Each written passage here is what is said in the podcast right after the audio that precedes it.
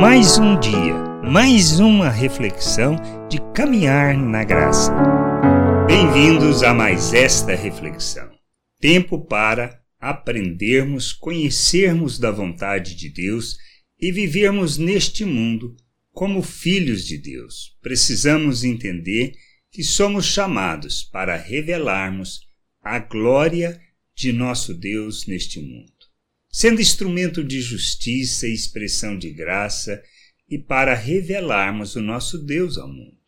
Por isso, a mensagem de Deus às pessoas, a nós e a todas as pessoas deste mundo, e somos inclusive, quando nós nos submetemos a essa mensagem, o instrumento para que ela possa alcançar todas as pessoas. Diz lá em Atos 17, 30 a 31, Paulo falando aos atenienses, diz assim: Ora, não levou Deus em conta os tempos da ignorância. Agora, porém, notifica aos homens que todos, em toda parte, se arrependam, porquanto estabeleceu um dia em que há de julgar o mundo com justiça por meio de um varão que destinou e acreditou diante de todos, ressuscitando-o dentre os mortos. Esta é a mensagem. É isto que devemos levar, é isto que devemos expressar por meio de nossas vidas. Se trata de um processo aonde nós somos levados a conhecer a vontade de Deus, aonde a graça de Deus nos alcança e nós nos submetendo arrependidos de vivermos uma vida fora da vontade de Deus na ignorância, sem conhecer, sem compreender, andando segundo os nossos desejos, andando segundo a nossa vontade, o nosso nosso modo de pensar e agir, que em nada traduz uma vida que revela a glória, a misericórdia e a compaixão de Deus. Somos chamados ao arrependimento para conhecermos a Deus e a sua salvação.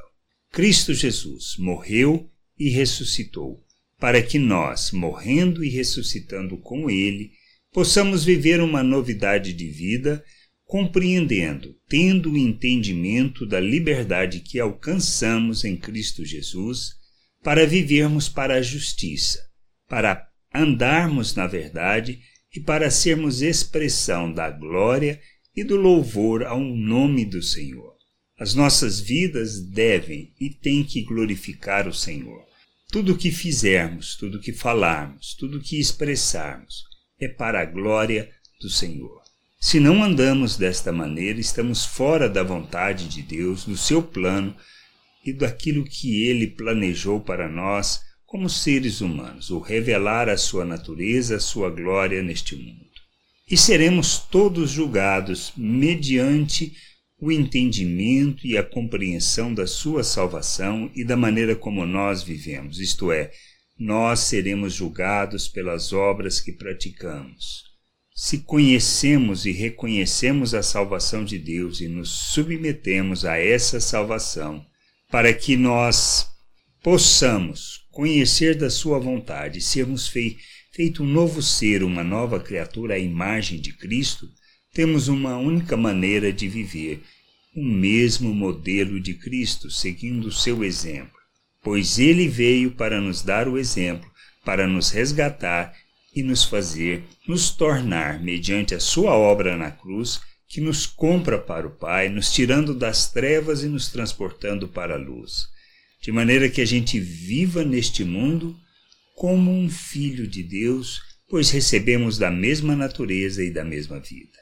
Esta é a mensagem que anunciamos, a mensagem da salvação, da reconciliação, do perdão do pecado e do entendimento que Deus não leva em conta o tempo de ignorância quando nós nos submetemos a Cristo Jesus, pois Ele propicia, por meio da sua obra, da obra de Cristo, o perdão, a remissão e a nossa justificação. Que a gente possa não só viver plenamente isso no nosso dia a dia, vivendo em novidade de vida, segundo o modelo de Cristo, caminhando para a maturidade, abandonando uma forma de pensar deste mundo e vivendo segundo o modelo de Cristo, que nós possamos transmitir essa mensagem a todas as pessoas em todos os lugares, segundo a vontade do Pai.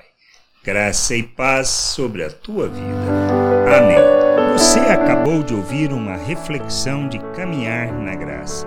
Se você gostou, curta, compartilhe, leve esta mensagem a outras pessoas, para que elas também possam compreender e entender a vontade de Deus. E leia as Escrituras, pois ela é a base, o fundamento para você julgar tudo o que você tem lido e aprendido acerca da vontade de Deus.